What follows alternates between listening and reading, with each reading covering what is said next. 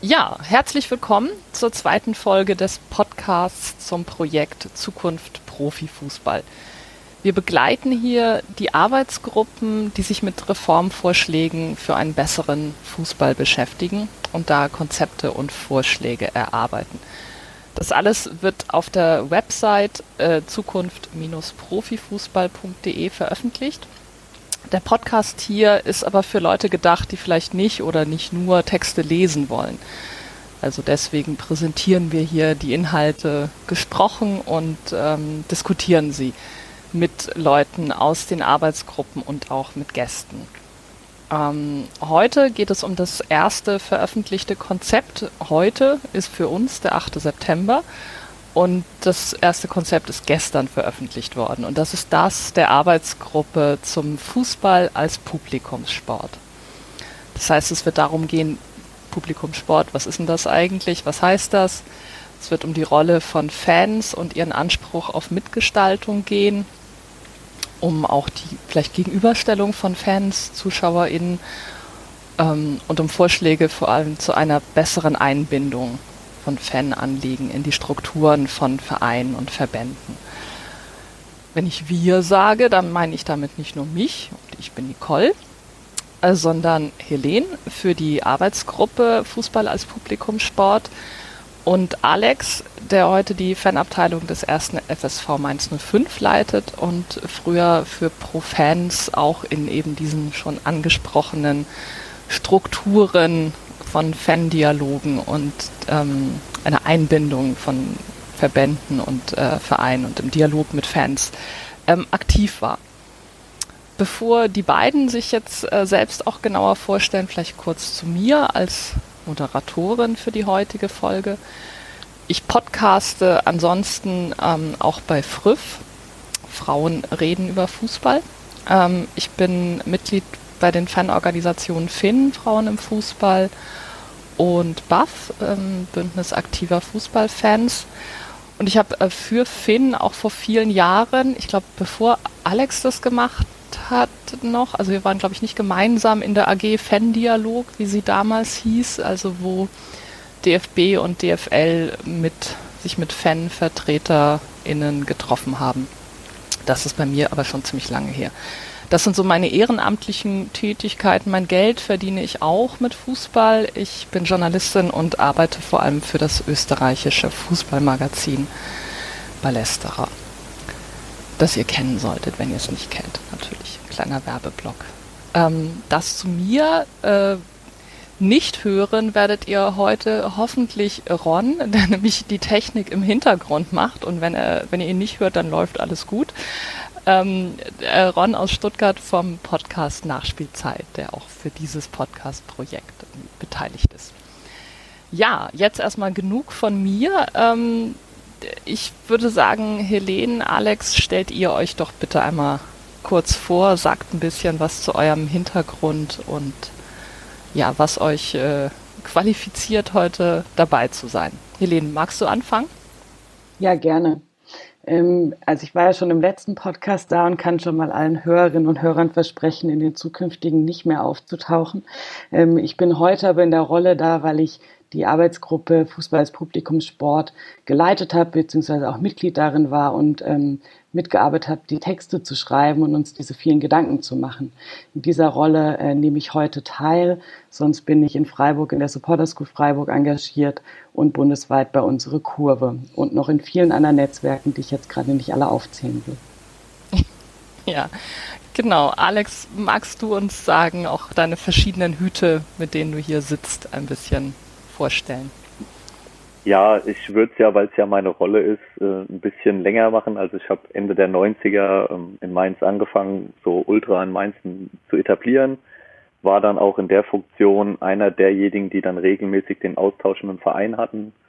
Ähm, ging dann irgendwann weiter über das Engagement bei Pro Fans, wie du dann eben schon erwähnt hast. Auch in der Funktion in der damaligen AG bei, bei der DFL und bei dem DFB.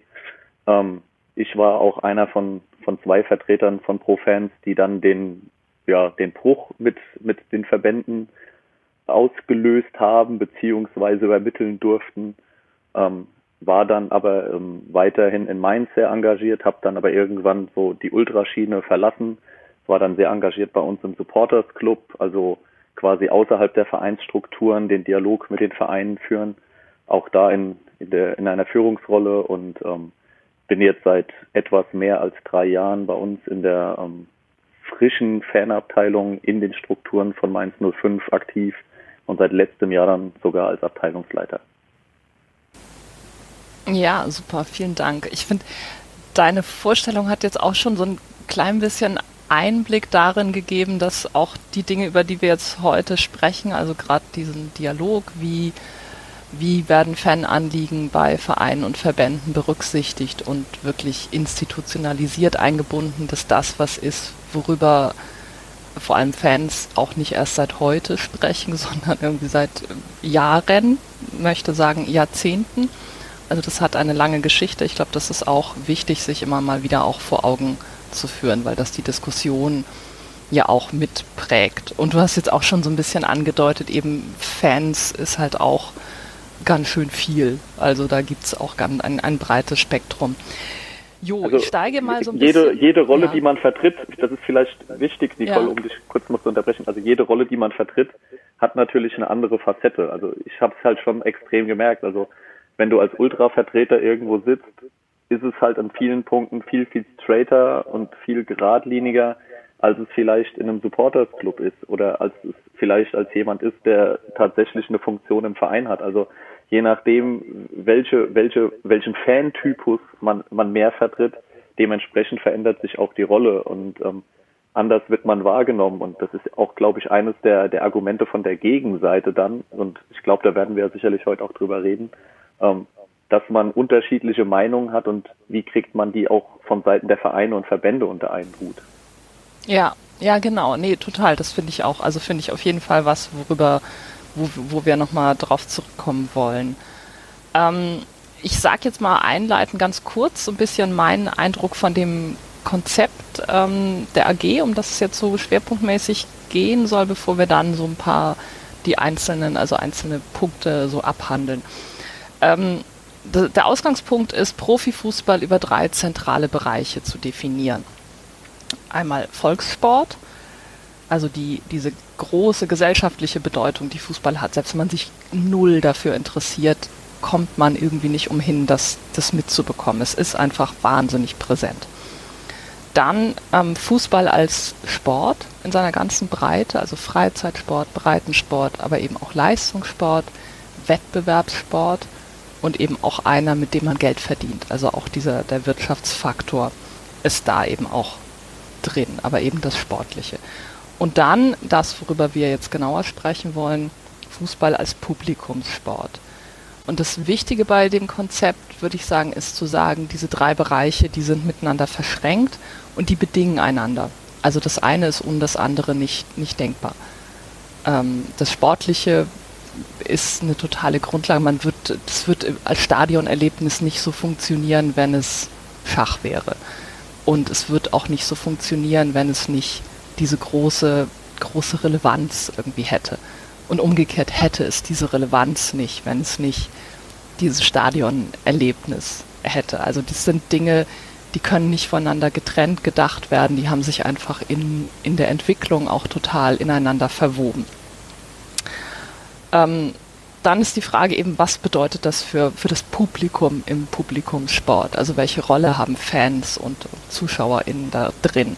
Was machen die da? Und welche Möglichkeiten zur Mitgestaltung? Sind die angemessen der Bedeutung oder was kann da anders, was kann da besser werden? Und was ist überhaupt, was Alex eben schon angesprochen hat, die Unterscheidung von, von verschiedenen Fans? Wie kann man das alles berücksichtigen? Und ähm, ihr kommt dann im Konzept, Helene, zu konkreten Empfehlungen zur Verbesserung dieser institutionellen Berücksichtigung von, von Faninteressen bei Vereinen und Verbänden. Aber fangen wir jetzt mal an mit diesem Begriff Publikumssport.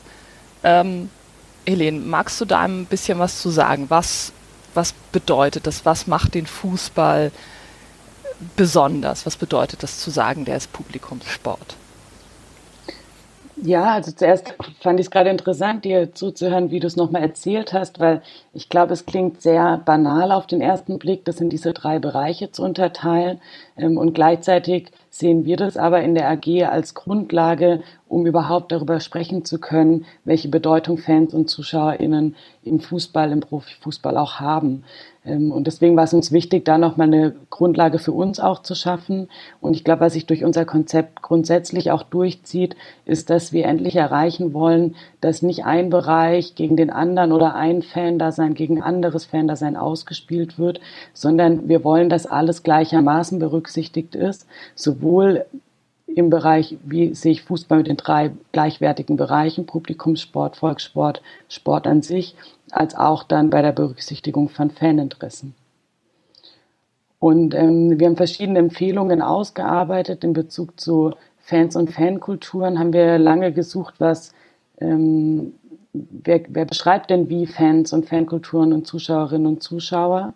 Und ähm, haben da nochmal gesehen, in der Regel gibt es so einen sehr äh, defizitorientierten Blick äh, auf Fans. Das heißt, entweder sind sie die, die ähm, also aktive Fans werden häufig als die, die stören, die, die irgendwie kritisch sind, die auch nervig sind, dargestellt, ähm, auch in den Medien, in der Öffentlichkeit. Ähm, sonst wird Fans zugeschrieben, sie sollen bitte konsumieren ähm, und den Fußball zu diesem besonderen Erlebnis machen, aber nicht den Anspruch erheben, mitgestalten zu wollen. Und damit haben wir uns auseinandergesetzt. Und jetzt habe ich deine Frage völlig ignoriert, glaube ich. ja, macht ja nichts. Ich stelle sie einfach noch. Also was würdest du denn, also versuch noch mal bitte dieses, also genau, dieses Publikumssport. Was macht das irgendwie? Du hast es jetzt eben gesagt, Fans machen das zu einem besonderen Erlebnis. Das ist es ja eigentlich. Also was? Ähm, ja. Genau, was glaub, macht das Also es aus? fängt für uns schon bei der sozialen Interaktion an. Das heißt, dass wir über Fußball sprechen, egal ob das ähm, im Betrieb ist, ob das ähm, bei einer Feierabend ist oder eben im Stadion. Ähm, allein dadurch ähm, schreiben wir auch dem Fußball diese gesellschaftliche Bedeutung zu und er bekommt sie dadurch. Ähm, dann äh, konzentrieren wir uns aber auch in unserer Ausarbeitung für uns natürlich, weil wir doch alle Stadiongängerinnen und Stadiongänger sind, auf dem Bereich des Stadions. Und da beschreiben wir den Fußball als sozialen Raum. Und ich glaube, jeder und jede, die schon mal im Stadion war, kennt das. Das heißt, man betritt dieses Stadion und es ist schon eine ganz eigene Atmosphäre und es ist fast egal, in welchem Stadion man ist. Man weiß sofort, man ist im Fußballstadion. Ähm, man trifft äh, Gleichgesinnte, die gleichgesinnt sind in dem Sinn, dass sie für ein Fußballspiel da sind, äh, vielleicht für den anderen Verein sind. Ähm, das sieht man dann aber auch äh, relativ schnell in der Regel an den Farben. Ähm, und was kann Fußball ermöglichen? Immer wenn ich über Fußball, über dieses Erlebnis spreche, habe ich äh, ein Lächeln auf den Lippen, weil ich mir nicht, also viele Sachen sind nicht schöner für mich, als in ein Stadion zu gehen.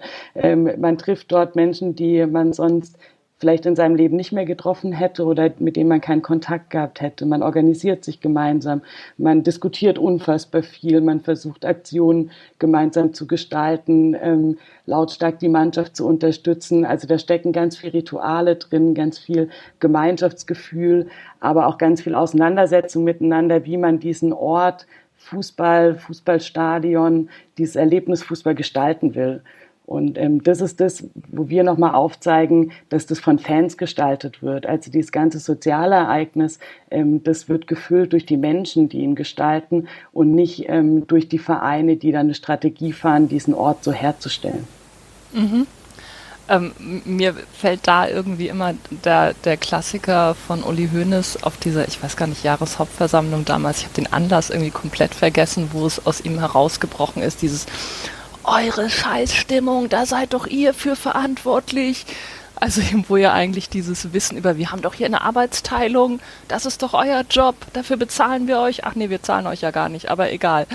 Ähm, das ist ja so ein bisschen so ein bisschen der Hintergrund. Alex, kannst du oder hast du da was, was du ergänzen möchtest? Also auch vielleicht aus deinem deinem persönlichen Erleben, wo du sagst, ja, genau das ist es für mich auch, oder es gibt da noch was, noch was anderes, was mir auch total wichtig wäre?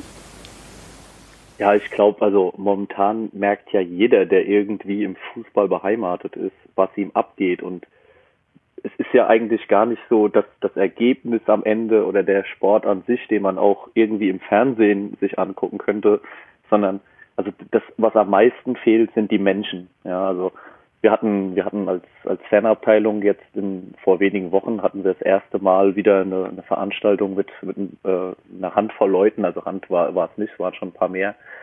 Aber ähm, man hat gemerkt, den Leuten hat das total gefehlt, ja, einfach wieder mal irgendwo zu sein. Es war bei uns tatsächlich im Stadion, im Umlauf, an der frischen Luft, ja, und ähm, es war, es war natürlich komisch und es war kein Spiel, aber es waren die Menschen, die man auch nur an diesem Anlass trifft. Also es war jetzt nicht irgendwie, dass da Freunde zusammenkamen, sondern es war ein bunter Haufen an Menschen aus den verschiedensten ja, Bereichen des Lebens, ja, die, die im Alltag nichts miteinander zu tun haben, die sich ja jede Woche, alle 14 Tage, wie auch immer, sonst nur im Stadion treffen. Und für die war es alle ein total toller Moment, den anderen irgendwie mal wiederzusehen, über das zu sprechen, was einem momentan fehlt.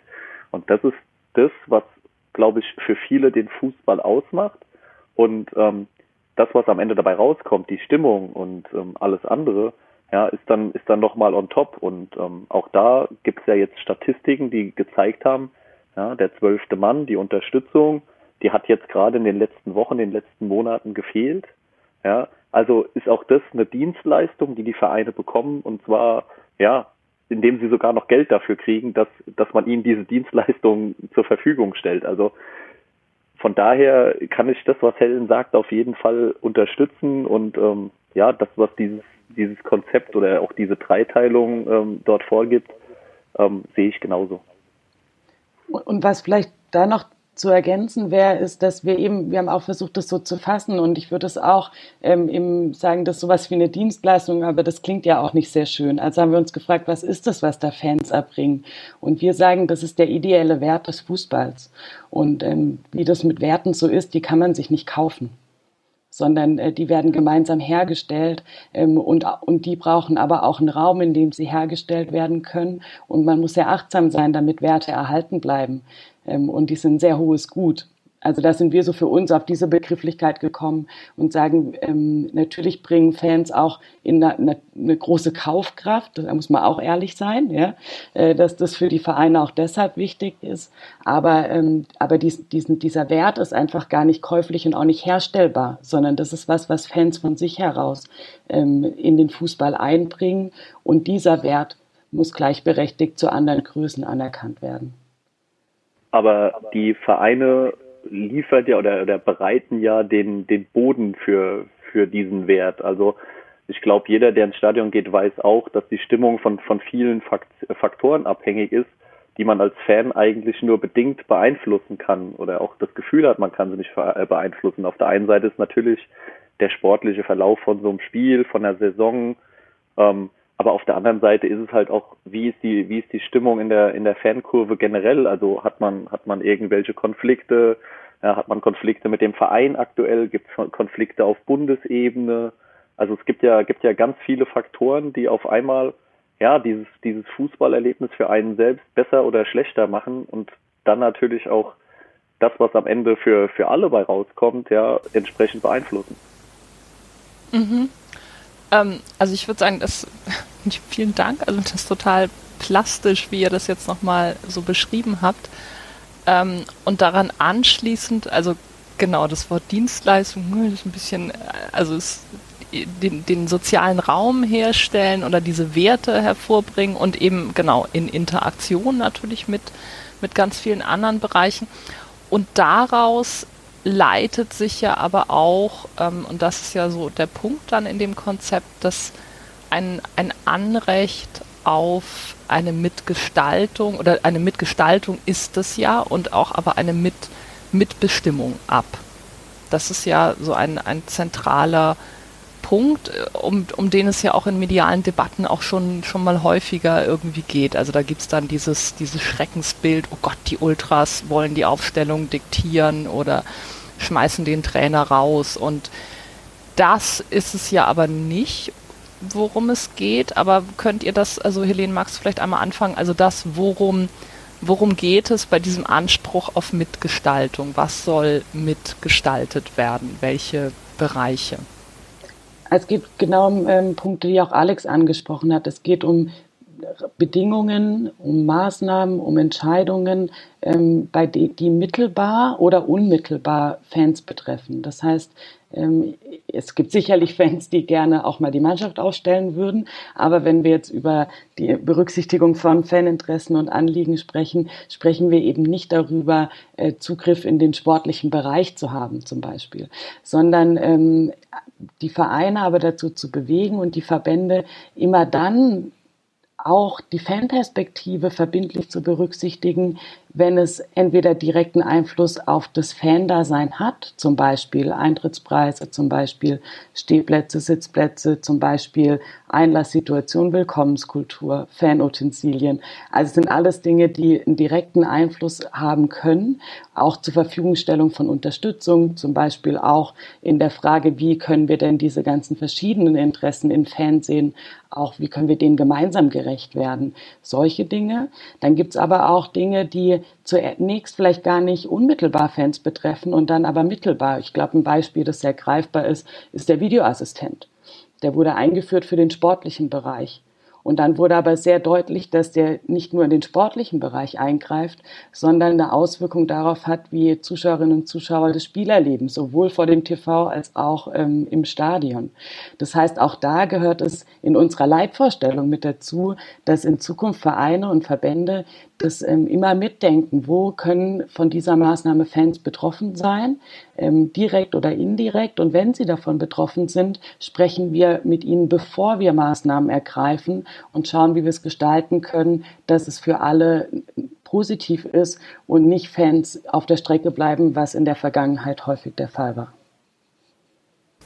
Mhm. Ja, ähm, daran vielleicht gleich anschließend, Alex, wie hast du, also das waren jetzt eh schon, also ich finde das gerade das Beispiel mit dem Videoassistenten, das finde ich sehr mh, mm, so plastisch, weil man da genau erstmal denkt, naja, geht es halt nur um das, was am Platz, auf dem Platz passiert und nicht irgendwie um was anderes, aber es hat sich ja eben genau gezeigt, dass noch mehr.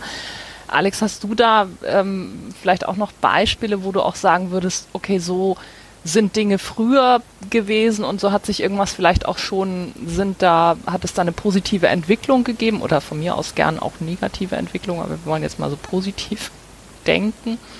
Ähm, also wo, wo sich was verbessert hat, wo das, also was so ein Best-Practice-Beispiel vielleicht auch so für Einbeziehung von oder eben für so eine Mitgestaltung von Fans. Also ich glaube, wenn ich jetzt mit Best-Practice-Beispielen anfangen würde, würde ich ja so ein bisschen ähm, dem entgegensprechen, warum wir überhaupt so ein Konzept brauchen, wie es jetzt erarbeitet wurde. Also ich glaube, es liegt vieles im Argen oder mehrheitlich liegt einiges im Argen, ähm, weswegen es echt notwendig ist, da Sachen nachzustellen, weil häufig wird zwar mit Fans kommuniziert und man ja, man, man suggeriert zumindest ein, eine gewisse Form der Mitsprache, aber die Nachhaltigkeit und die Authentizität fehlt am Ende ähm, vielleicht nochmal ein Stück weiter vorne angesetzt. Warum, warum wollen Fans überhaupt mitsprechen? Also ich glaube, dieses Mitbestimmen, Mitsprechen ist so ein, so ein urdemokratisches Ding, was, was ja in Deutschland generell verankert ist, geht dann aber weiter. Wir reden ja über Fußballvereine. Das ist, glaube ich, sehr witzig, dass du gerade heute mit äh, Helene und mir sogar zwei Vertreter hast von Vereinen, die tatsächlich den Namen Verein auch noch verdienen. Ähm, also wir, wir haben tatsächlich noch die Möglichkeit, in, in Mitgliederversammlungen ja, als e.V. auch mitzubestimmen, geht dann aber halt auch tatsächlich viel, viel weiter über den Spieltag, alles drumrum und was so auch unter der Woche passiert, weil ja, man, man hat einfach so den Wunsch, das, wofür man, wofür man lebt, wofür man viel, viel Zeit investiert, dass man das in eine Bahn lenkt, dass man sich wohlfühlt und dass es vielleicht den, den eigenen Werten und Idealen entspricht. Und ähm, ja, also es waren halt in der Vergangenheit eher so die Negativentwicklungen, die es gab, dass man das Gefühl hatte, so, hey, die, diese Spirale, die da sich dreht, ja, die, die geht immer nur in eine Richtung und den, den einzigen Einfluss, den man hat, ist vielleicht ein bisschen auf die Bremse zu treten, aber aufhalten lässt sie sich nicht. Also das, ich glaube, das Banalste ist, man, man guckt sich die 80er, 90er Jahre an, wie wild da in Stadien zugeht. Und wild meine ich, naja, da gab es halt keine Regeln, ja, was man alles am Eingang mit reinnehmen darf. Es gab sicherlich auch schon Kontrollen, aber die waren eher überschaubar. Und ja, damals war halt nicht alles gut und auch nicht alles super sicher, aber die Welt ist damals schon nicht untergegangen. Und dann gab es dann einen immer größeren Sicherheitswahn und Fans haben immer mehr verboten bekommen, es wurde immer mehr reglementiert, ja, und da, dagegen gab es dann halt ein, ein Aufbegehren. Also Fans haben gesagt, hey, gibt so ein paar Dinge wie Fanutensilien, die sind für uns eigentlich total selbstverständlich und nur weil wir eine Fahne haben, wollen wir damit ja nicht, keine Ahnung, jemanden tothauen, sondern wir wollen die gerne schwenken, um zu zeigen, das sind unsere Vereinsfarben, das ist unser Logo und das ist äh, ja, das ist unsere Kurve und ähm, wenn du das auf einmal nicht mehr darfst und auf der anderen Seite wirst du nur da als Sicherheitsrisiko betrachtet, dann, dann geht da irgendwie eine Schere auseinander. Und da jetzt vielleicht als Beispiel aus, aus der Vergangenheit, wir haben dann in Gesprächen mit, mit DFB und DFL, haben wir versucht, ein Konzept zu erarbeiten oder eine Empfehlung zu erarbeiten, dass ja, so Fanutensilien erstmal prinzipiell was Gutes sind und erlaubt werden sollen.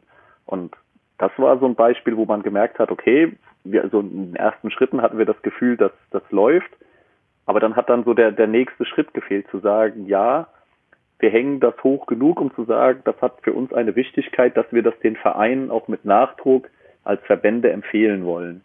Und genau deswegen müssen wir jetzt in Zukunft die Chance nutzen und nachsteuern, dass solche Vorfälle halt einfach anders gehandhabt werden. Ja, ja, mhm, okay.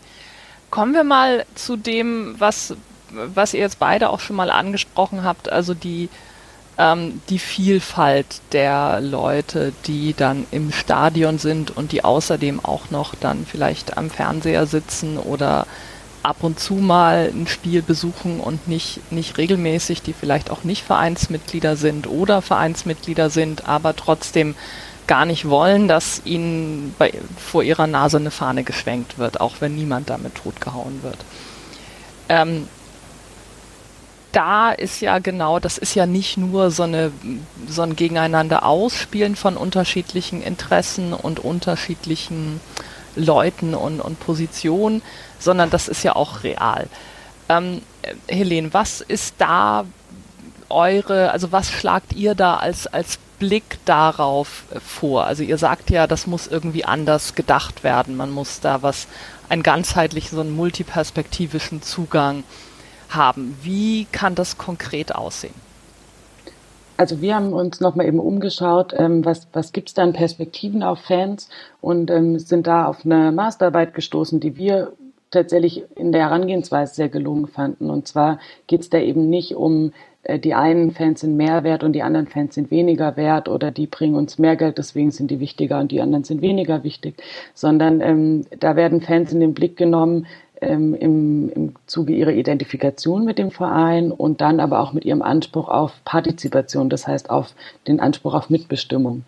Ähm, und da werden die einfach in so einem ähm, Feld verortet. Das heißt, sie stehen nicht in einer, sie werden nicht gegenseitig gewertet. Und wir glauben, dass es für Vereine und Verbände total wichtig ist, zum Beispiel auf so einer Grundlage nochmal auf Fans zu schauen und wer wer liebt alles den Fußball, wer ist alles Fan und was haben die für Bedürfnisse? Diese Teilgruppen würde man jetzt sagen. Also ähm, und dann müsste man die mal fragen, was sie eigentlich wollen, weil zum Beispiel wir jetzt als organisierte Fans, ähm, wir artikulieren uns selbst, wir sprechen für uns, wir machen diese, diesen äh, Podcast, wir machen Konzepte, wir sind in den Medien. Ähm, dann gibt es viele, die sprechen ähm, nicht für sich, weil sie nicht organisiert sind. Und ähm, ich würde einerseits sagen, dass oder sagen wir auch in unserem Konzept, diejenigen, die sich organisieren und auch diesen Anspruch auf Mitbestimmung formulieren, sollten auch berücksichtigt werden, was aber überhaupt nicht bedeutet, dass die anderen nicht berücksichtigt werden. Aber der Fußball ist herausgefordert, überhaupt ähm, mal Umfragen zum Beispiel zu entwickeln, die nicht das Ziel haben, wie kann ich noch mehr verkaufen ähm, oder wie kann ich Debatten über Sicherheit anstoßen, ähm, sondern die fragen, was ist denn für dich besonders wichtig? Und ich glaube, das ist einerseits im Verein und dann aber auch bundesweit wichtig. Und wenn wir in einem Verein wissen, dass es für die einen wichtig ist, ähm, nicht äh, gestört in Anführungsstrichen zu werden von einer Fahne. Und für die anderen ist es total wichtig, eine Fahne zu schwenken, laut zu singen und zu hüpfen und zu schreien 90 Minuten, dann muss ich mir gemeinsam überlegen, äh, lokal, wie ich ein Stadion ausgestalten kann, dass ähm, man sich nicht gegenseitig stört, dass man aber auch bereit ist, gegen ein, also ein Stück auf den anderen zuzugehen, zu sagen, okay, wenn das für dich wichtig ist, könnte ich hier einen kleinen Abstrich machen und dafür können wir gemeinsam dieses ähm, Fußballerlebnis ähm, er, zusammen erleben und teilen. Mhm. Mhm. Ja. Das, was, was Helen gesagt hat, ist, glaube ich, ein total wichtiger Aspekt, der an, an vielen Stellen gerne, gerne hinten runterfällt. Also es geht ja gar nicht darum zu sagen, nur die Verbände müssen irgendwas ändern oder die Vereine müssen was ändern, sondern auch alle Fans, jeder, der ins Stadion geht, muss sein eigenes Handeln hinterfragen. Also ich glaube, es ist halt immer ein großes Problem, dass du eine Masse an Fans hast, die mit vielem erstmal per se zufrieden sind. Die sind so lange zufrieden und äußern sich nicht kritisch, bis irgendetwas kommt, was ihr Fußballerlebnis massiv beeinträchtigt. Und dann hat man einen Konflikt und das kann auf der einen Seite natürlich über Verbände kommen oder Vereine, auf der anderen Seite aber auch durch andere Fans.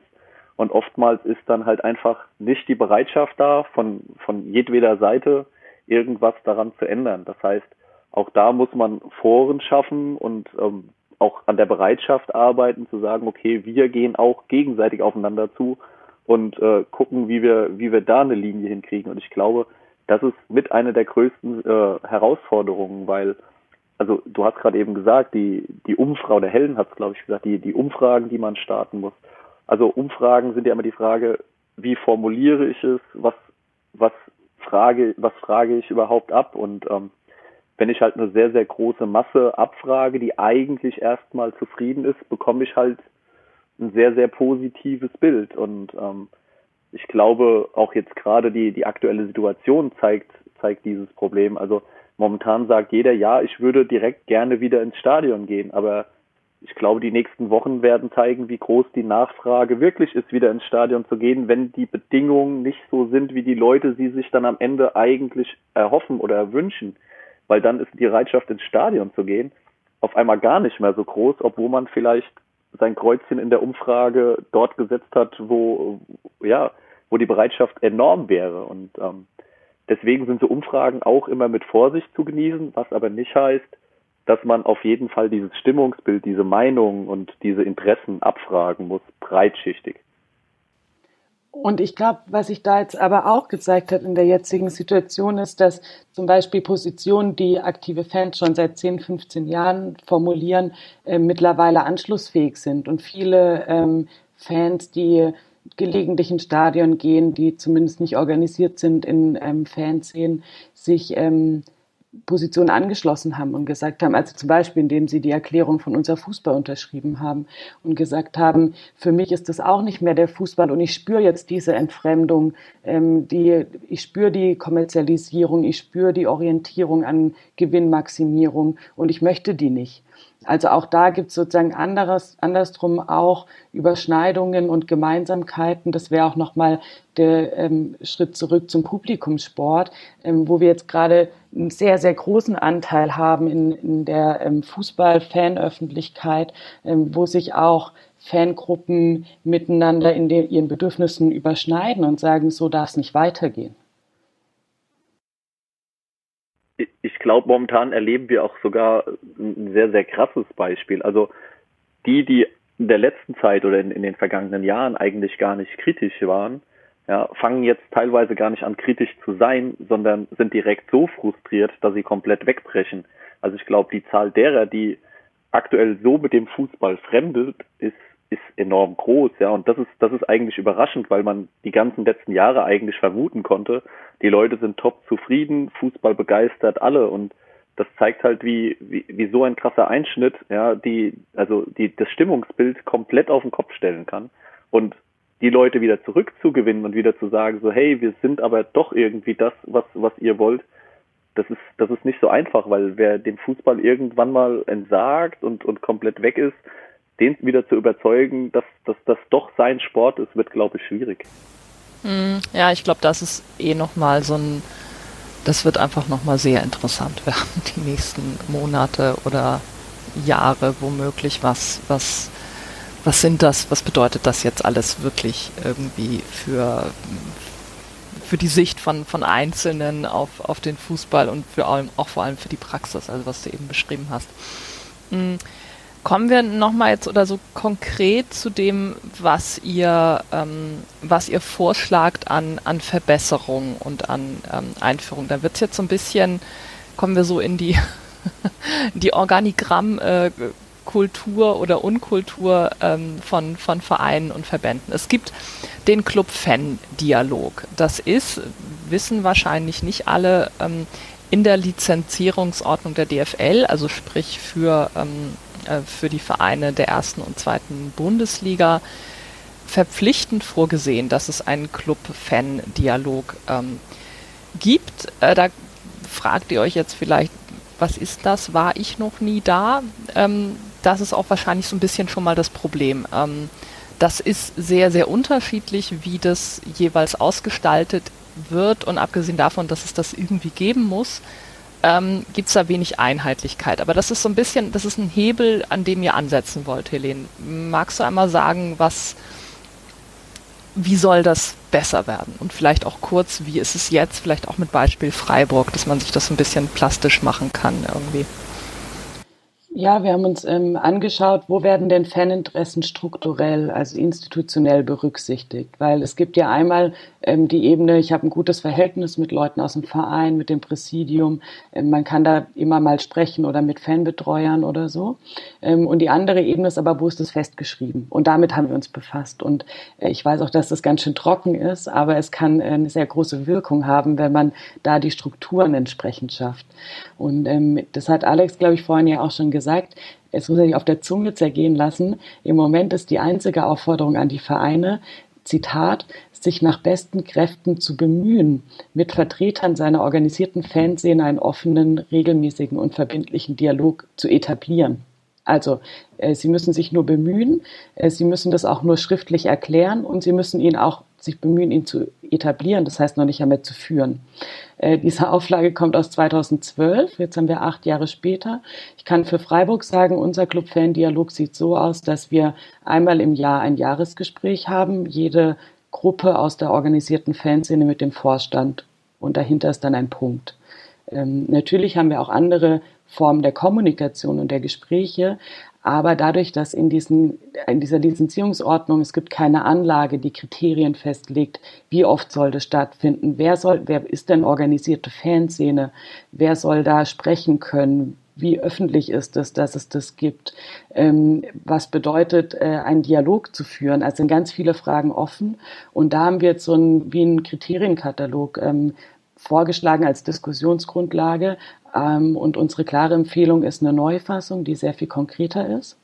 Ähm, und eine Anlage, das äh, machten die so, jetzt, so wie ich das zumindest verstehe, immer bei den Verbänden, eine Anlage, die das nochmal genauer definiert ähm, für diesen Paragraph 5, was dieser Dialog ist und was die Minimalanforderungen sind oder Gütekriterien sind.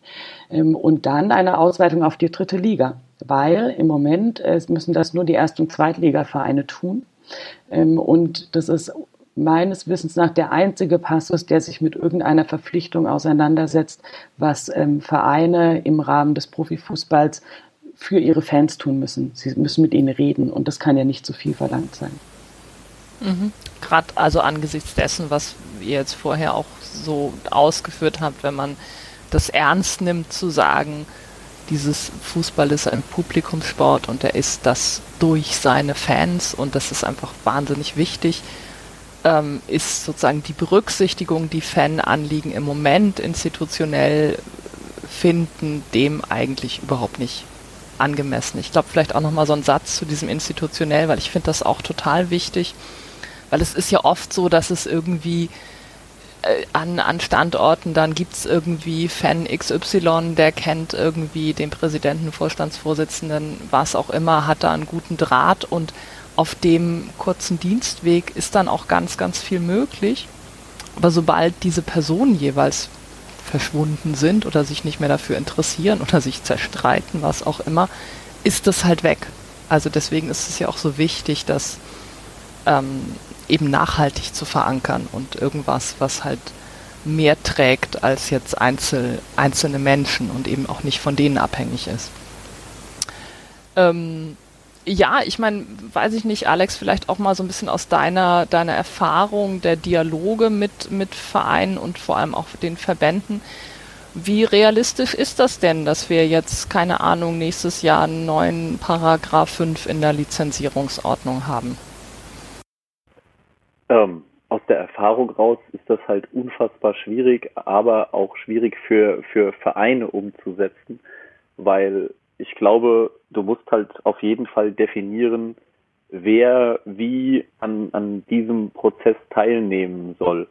Ähm, ich glaube, es ist ziemlich klar, dass es Organisationen in den Vereinen gibt von Fans, also organisierte Fans, aber dann gibt's halt auch eine ganz große Masse an unorganisierten Fans und ähm, die werden ja sehr, sehr gerne ins Feld geführt, um zu sagen, die Meinung von euch Organisationen ist eine Minderheitsmeinung und die große Masse, die ist ja hier gar nicht vertreten.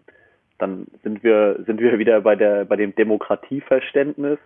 Ja, also das heißt, man muss, man muss definieren, was sind die Eingangskanäle für, für alle Institutionen, sei es jetzt Vereine, Verbände, ähm, andere Organisationen rund um den Fußball, aber halt auch ähm, Fans. Ja, wie, wie kann ich an, an einem solchen Prozess teilhaben und wie kann ich mitgestalten?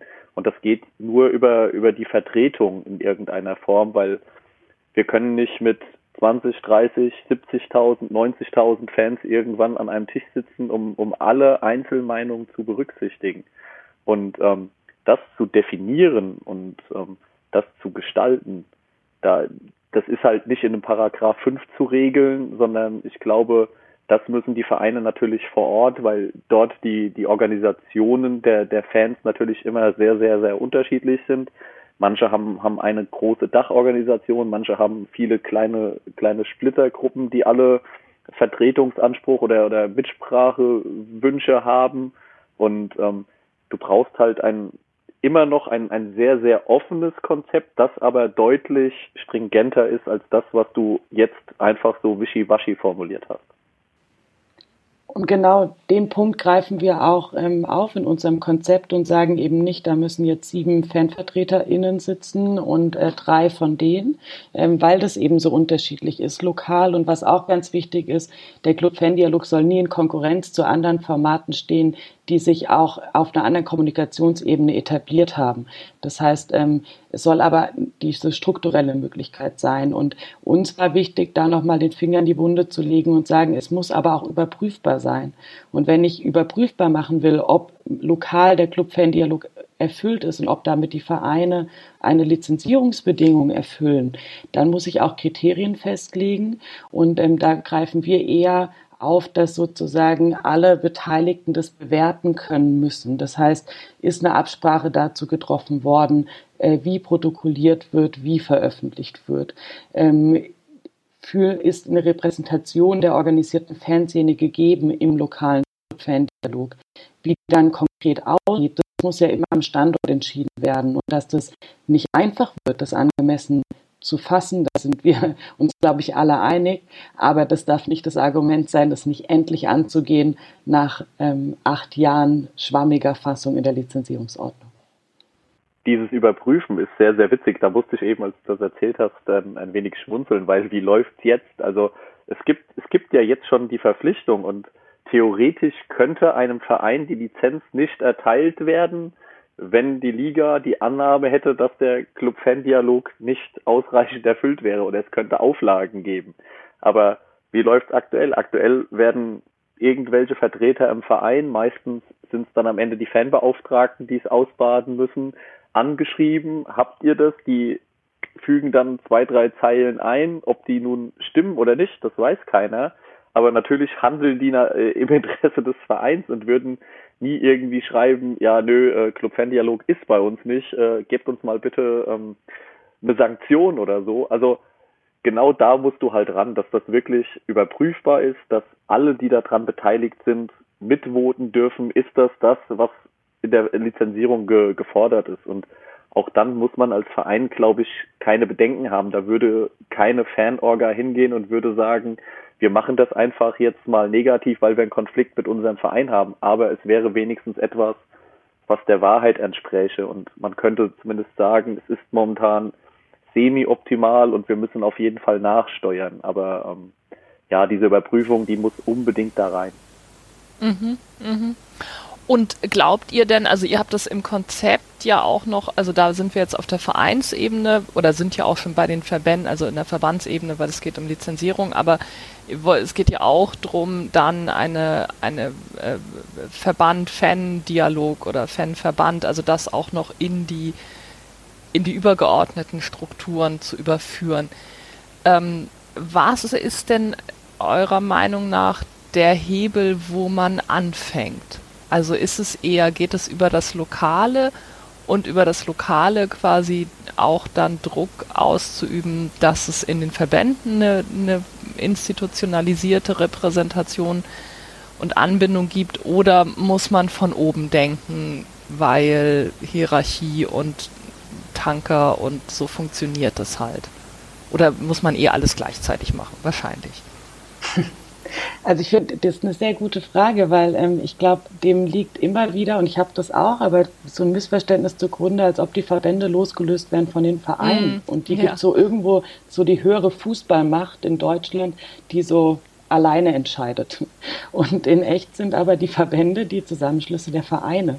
Das heißt, wir haben in der DFL alle Vereine der ersten und zweiten Liga, die haben ein Präsidium, die bestellen einen Geschäftsführer ähm, und andere Mitarbeitende und so organisieren die sich und entscheiden. Und auch die äh, treffen Entscheidungen auf Mitgliederversammlungen. Das heißt, mhm. die Lizenzierungsordnung ist etwas, was sich die Vereine selbst auferlegen. Und ähm, deswegen, und bei, beim DFB, der ist ja noch viel breiter organisiert, die DFL ist äh, ja auch aus dem DFB sozusagen entstanden, beziehungsweise gehört da ja auch noch hin. Ähm, deswegen finde ich es immer total spannend, sich das zu fragen von der Struktur her, aber es ist ja ein sehr mhm. berechtigter Punkt. Und ähm, wir haben auf Verbandsebene ja schon die AG Fankulturen, die eine Arbeitsgruppe ist, was unterhalb der Kommission angesiedelt ist bei den Verbänden. Ähm, auch das ist einfach anstrengend, sich die Strukturen anzueignen von Verbänden. Ich will da auch nicht zu weit ausholen, aber Kommissionen sind sozusagen ähm, beratend für die Präsidien, aber unabhängig von den Verbänden. Äh, Ethikkommission ist, glaube ich, ein gutes Beispiel. Ähm, und im Moment die, sind die Fanbereiche unterhalb der Kommission Sicherheit, Prävention und Fußballkultur angesiedelt. Ähm, das ist ähm, für uns ein Problem, weil Fans da immer noch unter Sicherheit geordnet werden. Ähm, und wir sagen, ähm, wir wollen eine neue Kommission haben, die heißt Fans und Fankulturen. Das heißt, auf der gleichen Ebene wie Medien- und Vermarktungskommission und Ethikkommission soll es eine Kommission ge geben, die beratend ist ähm, für Abteilungen in den Verbänden und für äh, die Präsidien zum Thema Fans und Fankulturen. Und die Frage vom Ansatzpunkt ist, ähm, dass das am besten ineinander ähm, übergeht. Also dass ich glaube, wir bräuchten diesen, diese Anhebung auf die Kommissionsebene, damit die Kommission die Möglichkeit hat, ähm, auch beratend zu wirken in der Neufassung dieser Lizenzierungsordnung 5 in einem Vorschlag, die, über die dann wieder die Verbände abstimmen müssen.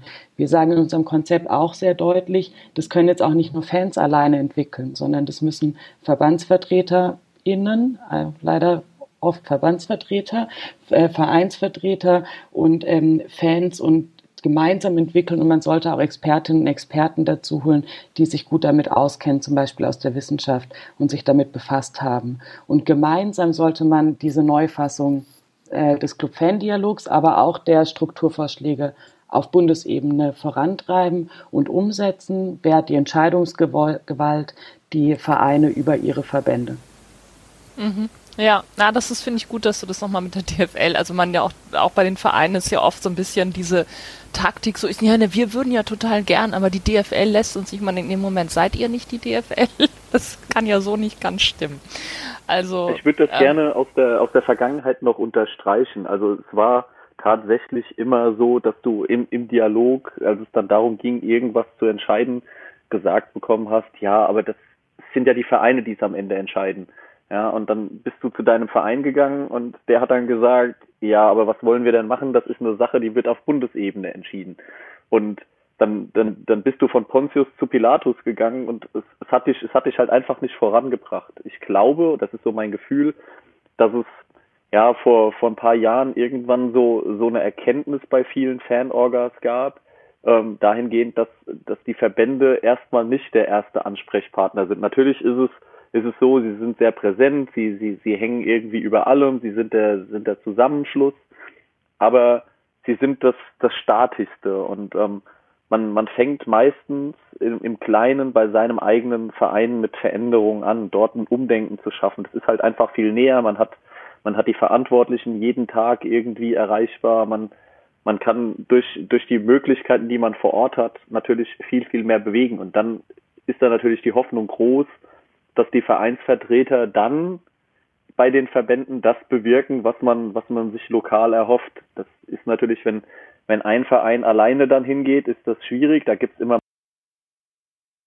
das erfordert natürlich dann äh, ja einen Austausch unter den Vereinen und einen Austausch unter den Fanvertretern, ja, dass es irgendwie ähm, ja einen Konsens gibt, mit dem man dann auf der auf der großen Verbandsebene was verändern kann. Aber am Ende ist es schon so, wie Helen sagt, so es, es geht nicht nur das eine und es geht nicht nur das andere und es braucht auf jeden Fall eine Struktur bei beidem. Das eine ist der Club-Fan-Dialog und das andere ist die äquivalente Struktur dann auch in den Verbänden, die ähm, ja, um das fortzuführen, was man lokal angefangen hat.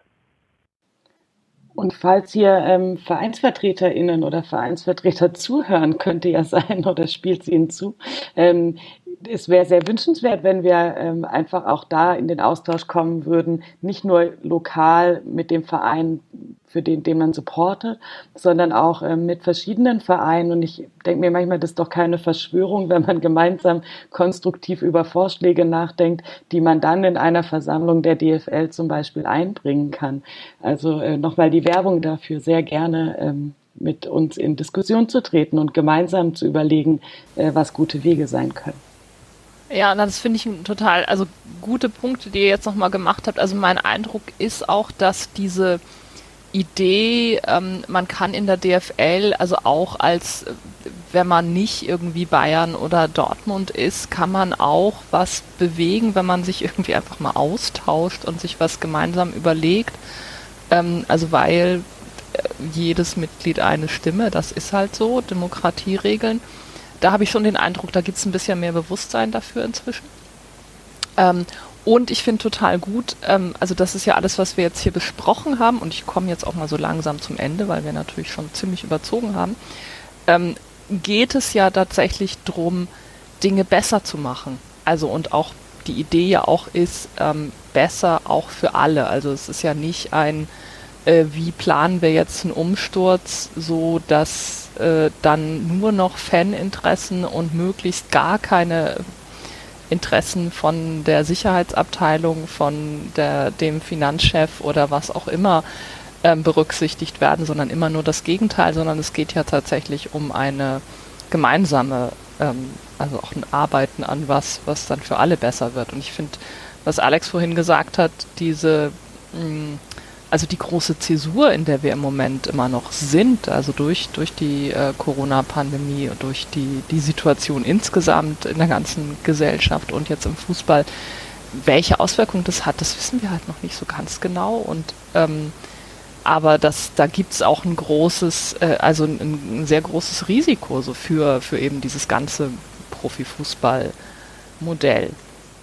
Ähm, ich glaube, wir haben jetzt haben ohnehin ein sehr, sehr weites Feld jetzt beackert und sind jetzt am Ende auch sehr, also finde ich aber auch total gut, also zu diesem wirklich äh, Organigramm-Ding mit was gibt es, wo gibt es, auf welcher Ebene und wie kann man das auch anders denken. Ähm, machen wir mal so eine kleine Abschlussrunde, würde ich jetzt eigentlich sagen. Ähm, was sind so, Helene, für euch sind jetzt auch so nächste Schritte aus dieser AG oder mit dem Konzept? Ähm, du hast jetzt eben auch schon dafür geworben, im Grunde kommt mit uns ins Gespräch. Ist es das, was jetzt so auch, woran ihr arbeitet oder wie geht es da jetzt konkret weiter? Ja, also zuerst ähm, steht das Gespräch. Es soll aber bitte nicht die nächsten fünf Jahre beim Gespräch bleiben, sonst hätten wir überhaupt keine Veränderung erreicht. Um das auch klar zu formulieren, natürlich haben wir die Vorstellung, damit was zu verändern. Wir glauben aber nicht, die Weisheit mit Löffeln gefressen zu haben, um das so deutlich zu sagen, sondern wir haben uns zwei Monate auseinandergesetzt und sind zu diesem Ergebnis gekommen. Und jetzt möchten wir darauf aufbauen, diskutieren und schauen, ob die Punkte, die wir uns vorgestellt haben, auch so gehen, ob die Lösungsansätze so funktionieren können. Und dafür brauchen wir Mitstreiterinnen und Mitstreiter und ähm, zwar auf Vereinsebene und Verbandsebene.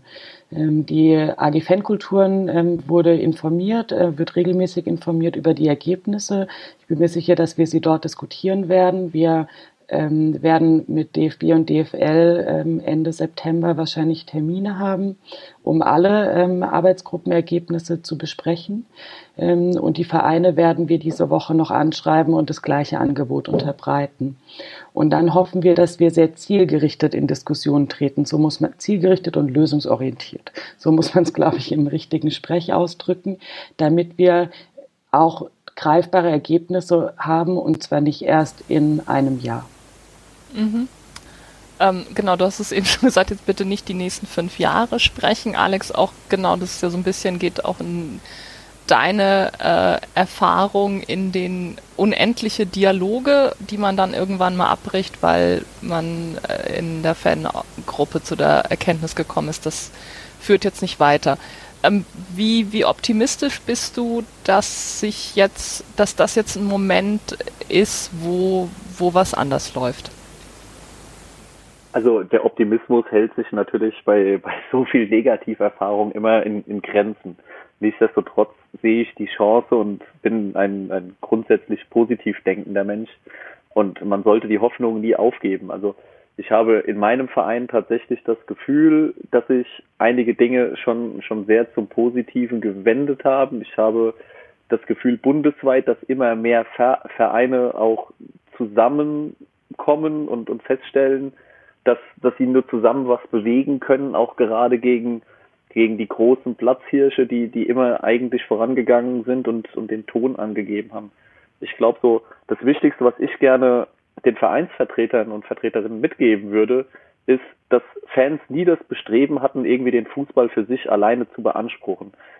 Ich glaube, Fans wollen einfach nur als, als Partner auf Augenhöhe angesehen werden. Und dann kommen wir wieder zurück zu dem Konzept, dieser, dieser drei, drei unabdingbaren oder drei miteinander verbundenen Punkte und ähm, da, da liegt halt sehr, sehr viel Wahrheit drin. Das eine geht nicht ohne das andere und wenn alles drei so miteinander verknüpft ist, dann, dann sollte es auch ähm, auf einer Ebene stehen. Und nur dann kann das funktionieren und nur dann kommt man auf einen Nenner.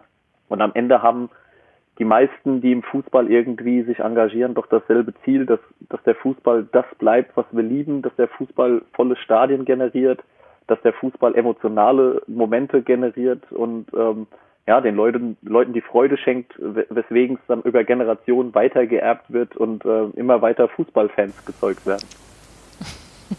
ja, genau, ein schönes Schlusswort. Vielen Dank.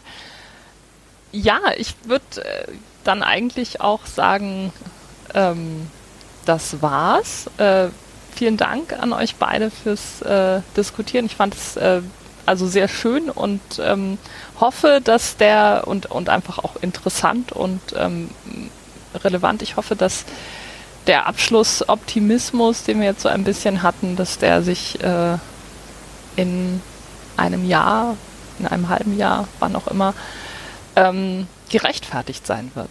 Und jo, dann bis zum nächsten Mal. Tschüss. Vielen Dank. Sehr gerne, danke.